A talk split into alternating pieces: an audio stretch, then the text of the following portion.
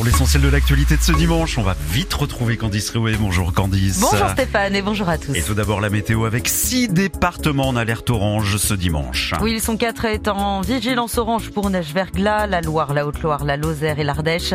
La Savoie et les Hautes-Alpes sont également vigilantes orange pour avalanche. Ailleurs, attention aux fortes pluies en Méditerranée, des précipitations accompagnées de fortes rafales de vent et retour des éclaircies sur la Bretagne et la Normandie.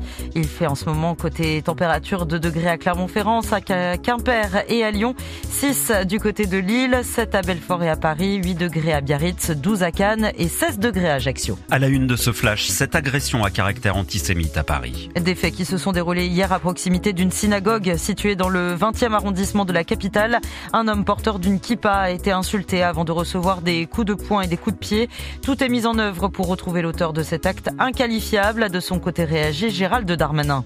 À l'étranger, les négociations en vue d'une trêve à Gaza pendant le ramadan doivent reprendre ce dimanche au Caire.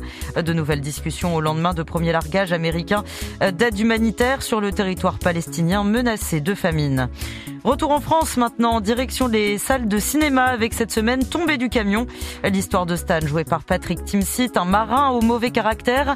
Lorsque son chalutier tombe en panne, il se reconvertit dans un trafic de marchandises jusqu'au jour où il découvre un enfant de 10 ans caché à l'intérieur d'un carton. Sa femme est jouée par Valérie Bonneton.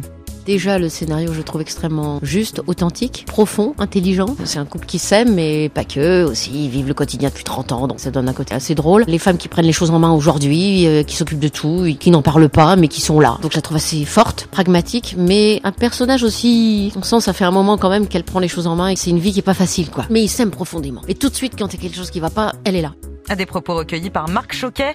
À voir également dans les salles cette semaine d'une deuxième partie ou encore Madame de Sévigné avec euh, Karine Viard dans le rôle de la marquise. Et puis enfin, Candice, nous sommes le 3 mars. C'est la fête des grands-mères ce dimanche. Oui, pour leur faire plaisir, Stéphane. Oui. Rien de tel qu'un joli bouquet de fleurs. C'est le cadeau par excellence pour 93% d'entre elles selon un sondage du site lajoiedesfleurs.fr. Des grands-mères euh, qui n'ont d'ailleurs plus rien à voir avec celles d'autrefois. 85% des Français interrogés sont convaincus qu'elles peuvent avoir une vie sexuelle riche et épanouie. Mais oui, pourquoi pas Mais oui, pourquoi pas. Et 68% pensent qu'elles peuvent boire des verres en terrasse entre copines jusqu'au petit matin. Même moi, je peux pas le faire. C'est vrai. C'est vrai. Bah, on, pense à toutes nos grand-mères. hein. Si vous voulez qu'on boive Oui. un coup ce matin pour fêter ça, n'hésitez Avec pas. hein. modération. Avec modération toujours. Merci Candice, à tout à l'heure. À tout à l'heure. Il est 8h03, Laurine dans quelques secondes et juste avant, bah ça on adore. Ah hein. oui. Nelly Furtado. Ça c'est la grande classe et c'est sur Chéri FM ce matin.